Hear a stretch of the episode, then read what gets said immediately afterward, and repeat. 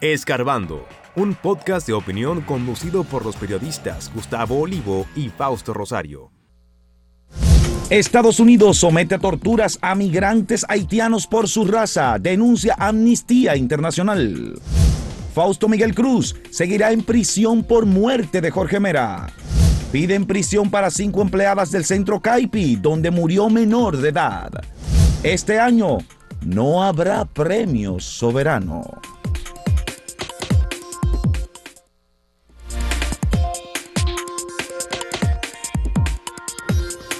En momentos en los que los ojos de la región vuelven a estar sobre Haití debido a las manifestaciones, la violencia que se está viviendo en la hermana nación, eh, Amnistía Internacional ha dado a conocer un documento bastante interesante respecto al tratamiento que reciben los migrantes haitianos en Estados Unidos.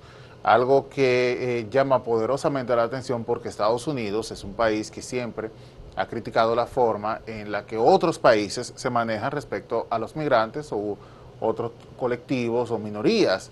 En este caso, Amnistía Internacional trae el relato de dos personas, eh, una pareja, que tuvo que dejar incluso su hijo eh, recién nacido prácticamente, debido a que fueron detenidos. Ellos se encontraban en este país de manera irregular y pues como otros tantos, tuvieron que ser trasladados a un centro dejando a su recién nacido. Una historia que según resalta Amnistía Internacional en una nota que hemos publicado el día de ayer, eh, no es nuevo, es algo que se ha estado dando y habla muy mal de cómo eh, los migrantes son tratados, porque no es solamente los haitianos, ha reportado también con otros migrantes, especialmente mexicanos, centroamericanos. Exacto, especialmente desde que empezó la administración del expresidente Donald Trump esto se ha mantenido a pesar de que ha cambiado no solamente el presidente, sino el partido, que ahora lo, eh, encabeza este país, eh, Joe Biden. Sin embargo, muchos reportes indican que efectivamente Joe Biden ha continuado más o menos la política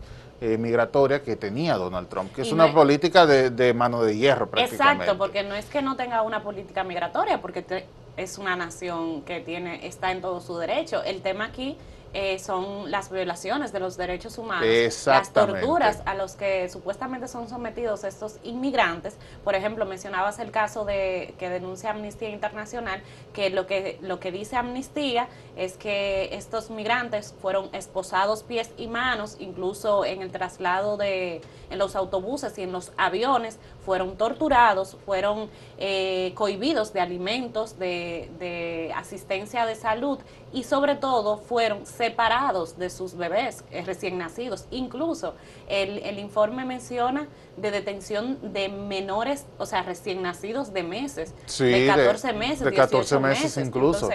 es algo que no se podría creer, pero que sí está sucediendo. Y como tú bien decías, pues viene de un país eh, muy crítico en cuanto incluso respecto a República Dominicana con, con nuestras... Eh, nuestras medidas eh, precisamente para regular eh, los haitianos, entonces tú te quedas como que una doble moral, tú me estás criticando, pero tú estás incluso haciendo cosas peores que yo. Claro, porque mira, el hecho de tú esposar, que eso tiene una connotación bastante importante, eh, tú esposar de manos y pies a una persona, tú le estás tratando como un delincuente. Un delincuente. Y siempre lo hemos dicho, la migración, aunque sea irregular, es natural. todo el mundo en todo el mundo se dan las migraciones. Lo ideal es, claro que sí, que sea a través de los mecanismos jurídicos que existen en cada país para permitir el ingreso.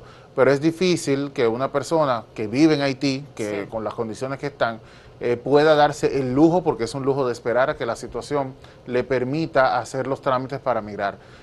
La migración se va a dar.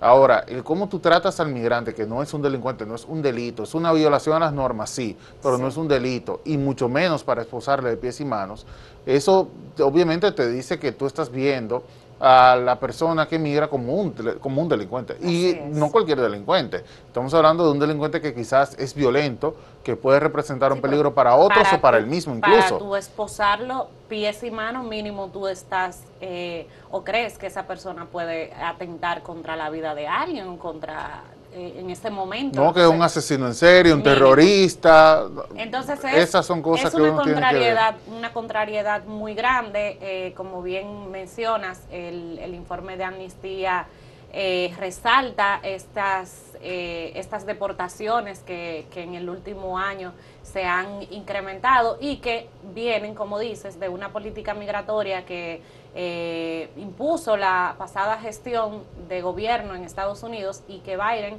pues ha continuado y, ha arreciado y, ha sido muy criticado por, esta... Claro, claro, no está libre de críticas. Y de hecho, el Ministerio Internacional hace, en números pone, para que uno tenga la idea de la dimensión, esto se ha agravado, hay que decir, como un paréntesis, a raíz de las migraciones que se están dando desde México, que también es cierto que se ha constituido en un problema para Estados Unidos porque eh, está pues eh, forzando la seguridad en la frontera y esto eh, hace que el gobierno tenga que destinar más recursos y más personal. Pero no es menos cierto que estamos hablando de personas y es algo que siempre tiene que recordarse. Y, que tras la pandemia se, ha endurecido. Y claro, esto se recrudeció en la pandemia. Y recordé, recordar la imagen de Texas, del caballo y el látigo. Que lástima que tenemos que recordarlo, o sea, esa imagen de los eh, agentes de la policía persiguiendo a los migrantes haitianos y golpeándoles con látigos eso, se volvió viral hace unos meses. O de plantación de algodón. O sea, estamos hablando de, una vuelta a la esclavitud y un triste recordatorio de lo que fue la humanidad hace años. Y en números, que era lo que señalaba, Amnistía Internacional dice que son entre octubre del 2021, tengo el dato acá, y agosto del 2022, se han detenido 50 mil personas de Haití que entraron al territorio norteamericano de forma irregular. Sin embargo, desde eh, septiembre a mayo, septiembre de 2021 a mayo de 2022, la cantidad de personas que han sido trasladadas a Haití eh, son 25 mil. Miren los números. han sido deportadas, son números bastante grandes. Entonces, digamos que un 10% de todas esas personas que son detenidas y deportadas sufren ese tipo de, agresiones, pues es una agresión, no, no hay otra manera de llamar, estamos hablando de más de 2.000 personas, de las personas que fueron solamente trasladadas a Haití, que fueron deportadas. O sea, hay que tomar en, consideración esto. Estados Unidos no puede mantener una política de señalar lo que otro hace sin tener que ver su paja, eh, la paja en, su propio ojo. Las cosas no funcionan así. Tienen que revisar su política migratoria, que sí, que apoyamos que la mantenga como otros países. De nuevo, es una violación a las normas, es un ingreso al territorio de forma irregular, pero no por eso se tiene que tratar a la persona como un delincuente, que era lo que decía eh, Donald Trump, que el hombre malo venía del sur, en referencia a las personas que cometían delitos, pero no, el que, no todo el que migra, evidentemente, está haciéndolo con el fin de cometer un delito. Bueno, y en otro orden, ayer el la jueza del sexto juzgado de la instrucción del Distrito Nacional pues eh, reiteró eh, un año de prisión preventiva contra Fausto Miguel de Jesús Cruz, la persona que acusada de matar al ex ministro Orlando Jorge Mera y porque la decisión fue tomada por la jueza debido a que los presupuestos presentados por la barra de la defensa del imputado eh, no han cambiado, según la magistrada Yanivet Rivas. Entonces, otorgó también un plazo de dos meses al Ministerio Público para que sea presentada la conclusión del procedimiento de investigación y bueno, nada, seguir en, en, este proceso. Recordemos que Orlando Jorge Mera fue asesinado a tiros eh, por Fausto Miguel, confeso asesino, el 6 de junio en su despacho del Ministerio de, Medio Ambiente. Luego de ocurrido el hecho, eh, Fausto pudo lograr escapar tras el caos que, que se que, se en, el sitio, exactamente en el ministerio. Recordemos que fueron momentos de angustias tanto para eh, los empleados, las personas residentes en la zona. Él logró escapar del ministerio y luego fue capturado. Bueno, se dice que, que decidió entregarse en una iglesia cercana a la zona. Seguir en prisión, eh, cumpliendo un año de prisión preventiva, como lo ha dispuesto la jueza. Volvemos en breve, pero primero veamos la pregunta que tenemos el día de hoy para ustedes. ¿Quién vencerá en guerra Rusia contra Ucrania? Rusia o Ucrania. Vote a través de nuestro portal acento.com.do, nuestro canal de YouTube Acento TV y en nuestras redes sociales.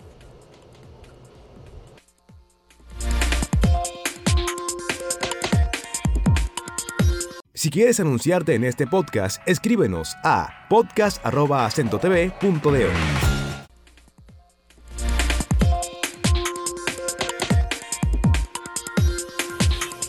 Bueno, y con relación a la lamentable tragedia ocurrida en un CAIPI en San Francisco de Macorís, ayer el Ministerio Público informó que está pidiendo prisión preventiva para cinco personas acusadas del hecho.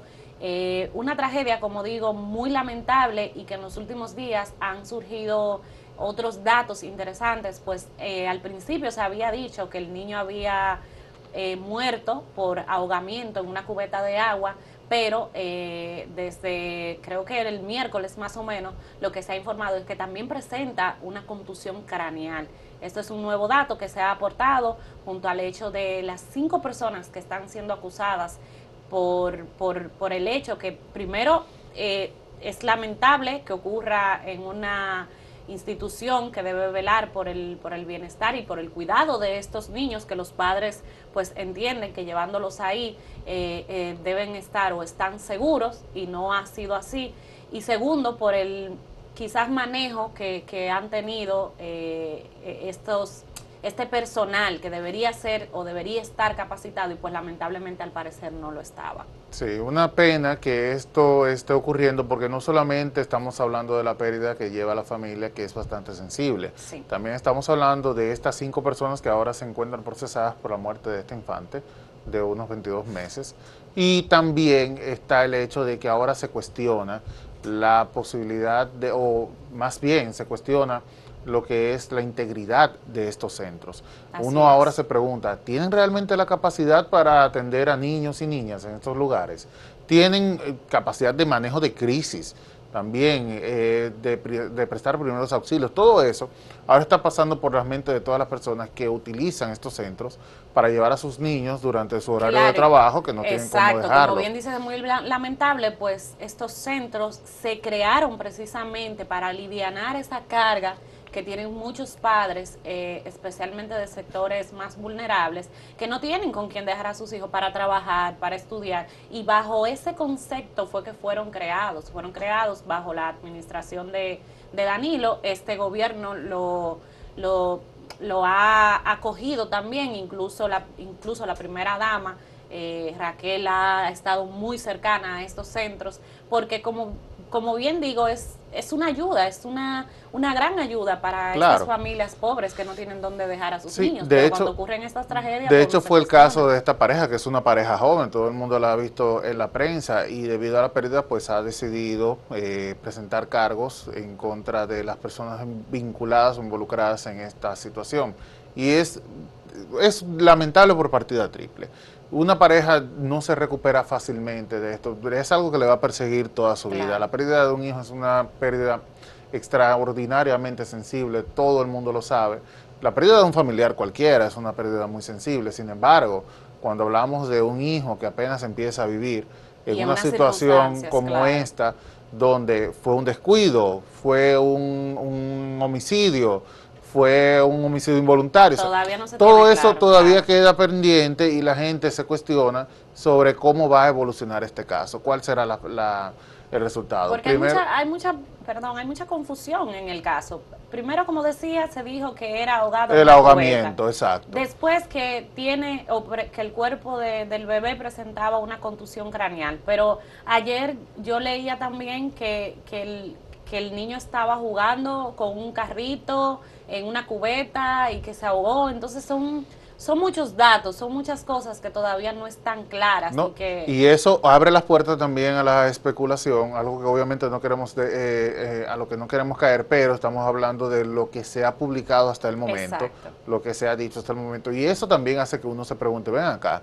¿Y realmente había gente en el momento cuando ocurrió? Personal, claro. O están diciendo cosas para llenar los espacios, o realmente uno tiene una información concreta de cómo ocurrió el hecho. Es decir, lamentablemente también, todo esto se está prestando para la especulación. Que si fue intencional, bueno, eso no lo sabemos Ahora hay que tomar las evidencias que se van recabando en este caso, presentarlas ante un juez y que sea el juez que decida la responsabilidad de cada quien. Así es. O el descargo, que es una posibilidad. Sin embargo, lo que hay que llamar la atención es en el hecho de que este tipo de centros necesita primero personal capacitado. Ahora hay que hacer una revisión de todo el personal. Así es. Eh, fortalecer donde haga falta.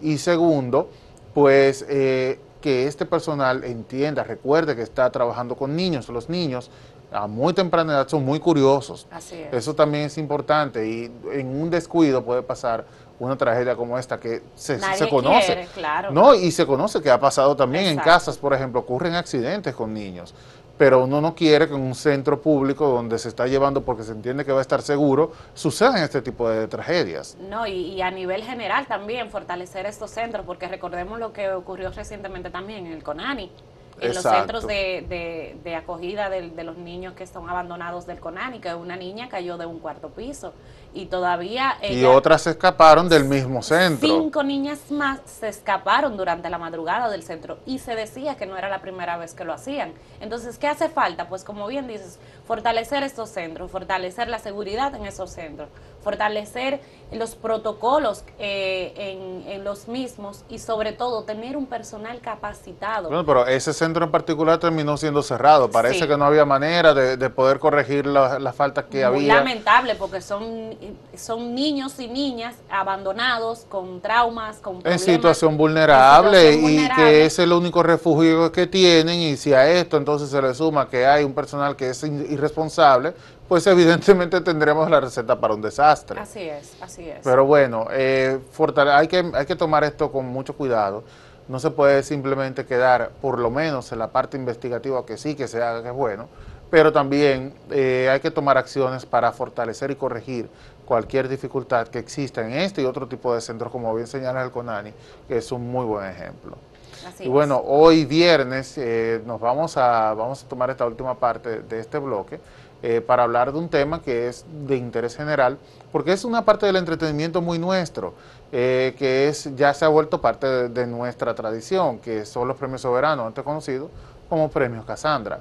Lamentablemente ayer se informó que no se van a celebrar este año, se va a premiar el próximo año la que correspondía al 2021 y obviamente el 2022, y que por lo pronto, según la información, que tenemos de parte de su presidenta, eh, pues sería una negociación que se está llevando a cabo. No sabemos si con esa negociación eh, podría hacerse a final de año, aunque ya el tiempo es muy corto, o a principios del próximo año. Negociación con la Cervecería Nacional Dominicana, que es la que patrocina o la que, la que eh, trabaja la entrega de los premios junto con Acroarte y, y lo que se ha informado hasta el momento es que quizás hay diferencias en el concepto de, de los mismos premios, diferencias cuanto al, a la misma entrega, a la manera en, en, cómo serían premiados, no han podido llegar a un acuerdo, recordemos que esto no es nuevo, estos desacuerdos entre, entre ambas entidades y pues lamentablemente, como bien dices, todo ha, ha generado un resultado de que para este año no hay premio soberano. Aunque sí, como bien dice, para el otro, el siguiente 2023, pues probablemente sí tengamos. Es una tradición, como decías, es algo que, aunque mucha gente le ha perdido quizás interés, porque yo entiendo, hay algo que, que entiendo que sí Acroarte debe de hacer, es innovar los premios, quizás para continuar eh, llamando la atención del público y generar ese interés que antes había. Yo recuerdo que cuando estaba pequeña, los premios Casandra para mí eso era algo como quizás... No, extraordinario, porque era una transmisión que, se equiparaba, por lo menos a nivel local, ¿verdad? Con otros premios internacionales. Exacto, y era un espectáculo y la gente lo esperaba y era una expectativa pues eso fue decayendo hasta que el público le ha perdido mucho interés. Entonces entiendo que sí, que Acroarte debe innovar en la premiación, debe para atraer más o volver a atraer ese público y ese interés. Claro. Es lamentable que este año no haya, pero ojalá y que ya... Puede servir como una oportunidad, ¿verdad? Vamos a verlo como una oportunidad para poder mejorar esta oferta de entretenimiento que se brinda a través de... Y que nos hace falta, sobre todo. Nos hace sí, falta. hace falta un desahogo, señores. No podemos cerrar la semana, por ejemplo, hablando de algo tan trágico como la muerte de un niño en un centro público. Es decir, todo hace falta en este mundo para que eh, no sea todo tan sombrío. Y ese tipo de premiaciones donde celebramos lo nuestro, hace falta también. Así que nos impacta. No es la primera vez que se suspende una premiación. La otra, la vez anterior fue por tema de la pandemia, cuando eh, ocurrió el, encierro, que por las condiciones no se podía celebrar, y se celebró el año siguiente premiando dos años consecutivos. Así que es una posibilidad que sirva esto para innovar y poder atraer, como señalas, masas a esta, a esta premiación, ¿no? Así es. vamos a ver la pregunta que tiene acento el día de hoy antes de pasar a la pausa. Tiene que ver con la guerra de Ucrania, algo que también nos impacta, aunque parece muy lejos, muy lejos. Eh, ¿Quién vencerá en esta guerra? Si lo haría Rusia o Ucrania. Volvemos en breve con, sus, con los resultados y sus comentarios.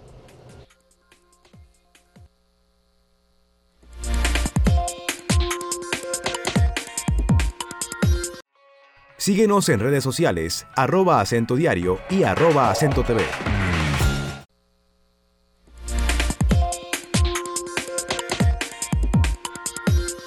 ¿Quién podría resultar vencedor en la guerra entre Rusia y Ucrania? Es la pregunta que hacemos el día de hoy. Y en el primer resultado, esto es en acento.com.de, la gente señala en un 59.84% que podría serlo Ucrania mientras que el 40.16% entiende que lo haría Rusia. Ah, no tan cercano, pero por lo menos están batallando ahí, los resultados. Mientras que en Twitter dice el 55.4% dice que Ucrania igualmente va ganando y el 44.6% dice que Rusia. Bueno, va ganando la, guerra en, la pregunta. Por lo menos aquí en la encuesta va ganando la guerra. Y en YouTube dice el 63% que la guerra la ganaría Ucrania frente a un 37% que señala que lo haría Rusia. Buenas eh, vibras le están enviando a Ucrania. No, y hace falta porque esto, en una guerra nunca hay ganadores, aunque un flanco se pueda, pueda decir que tiene la victoria, pero ya con las muertes que hay es más que suficiente para declarar que todo el mundo perdió. Así es, vamos a ver algunos comentarios. Dice Rafael RD, Rusia y pierde el mundo. Ok. Bueno, vamos a ver otro comentario. Dice, yo soy Yarul, imagino, ¿verdad? Ninguno, en las guerras no hay vencedores, que era precisamente lo que señalaba hace un instante. Solo pueblos que pierden a los suyos por las ambiciones de líderes que no los conocen. Muy buen comentario, así es. Así es de nuevo, las guerras, en las guerras todos somos perdedores. Dice José Guerrero, terminará con la ejecución de Vladimir Putin. Ay, genocida. bueno. bueno, aquí hay una acusación. José, agrio, agrio, agrio, José. Vamos a ver otro comentario. Dice Alfred Peña, en las guerras todos pierden, menos los que venden las armas y ponen a pelear los países, que esa es otra cosa. Que ese es un negociazo, señora, como ustedes no se imaginan. comentario, Alfred. Muy, muy acertado. Dice Jorge Luciano, la paz y el amor es que debe ganar entre ambos. Sí, lamentablemente no es lo que estamos viendo, ¿verdad? No hay un entendimiento. Dice Ejército Familia, el ejército ruso se ha visto muy desarticulado, a pesar de contar con más recursos económicos y logísticos que Ucrania. Sí, ha dado un, un susto Ucrania bastante grande. Víctor JR dice, ambas naciones perdieron, sus economías están en recesión, sus ciudadanos en edad productiva están muriendo a raudales. Su población más joven se dirige a otro país. Así es, lamentablemente. Y, hemos perdido todo porque ha afectado el mundo entero. Así es. Vamos a pasar con Máximo Laureano, quien desde Santiago nos tiene las últimas informaciones de la zona del Cibao. Buenos días, Máximo, adelante. Gracias, saludos. Los médicos que libran una batalla en contra de las administradoras de riesgo de salud, exigiendo mejores honorarios, hicieron una especie de calentamiento en Santiago, en el Hospital Unión Médica del Norte. Desde allí reiteraron la marcha que está pautada para la próxima semana. De esto nos habla el doctor Luis Farrington Reyes, quien es un ex presidente del Colegio Médico Dominicano en Santiago. Con el fin de ponerle un alto a la GRS y a la AFP. Son organizaciones, son empresas que buscan generar beneficios, beneficios que dependen mucho de muchas veces la salud de la gente negando coberturas, negando muchas veces eh, los medicamentos eh, que se necesitan. Y nosotros consideramos que esa práctica debe parar, debe detenerse. Algunas imágenes de cómo quedó un tramo de la carretera turística Gregorio Luperón que enlaza Santiago con Puerto Plata. Tras las lluvias derivadas del huracán Fiona, se produjeron deslizamientos de tierra, como podemos ver en las imágenes. Las autoridades del Ministerio de Obras Públicas han anunciado que ya se ha estado trabajando para restablecer el tránsito por esta vía de manera normal. El Sindicato de Trabajadores de la Prensa, Sindicato Nacional de Trabajadores de la Prensa y ejecutivos del Banfondesa dejaron abierta la exposición del concurso fotográfico Erasmo Martínez. Los ganadores del concurso se dieron a conocer el pasado 26 de agosto en un evento en el Centro León, pero esta vez se abrió la exposición en el Palacio Consistorial de Santiago, donde está la sede del Ministerio de Cultura y casi estamos en pelota. Por eso el equipo de las Águilas Ibaeñas, representativos de Santiago y el Cibao, salieron hoy al terreno a su primera práctica. Algunas imágenes de esta primera etapa de preparación de los peloteros. Muchas caras conocidas, gente que ya es símbolo dentro del equipo cibaeño en esta primera práctica distante pero pendiente, actualidad y objetividad de ese Santiago. Siga con la programación de Acento TV.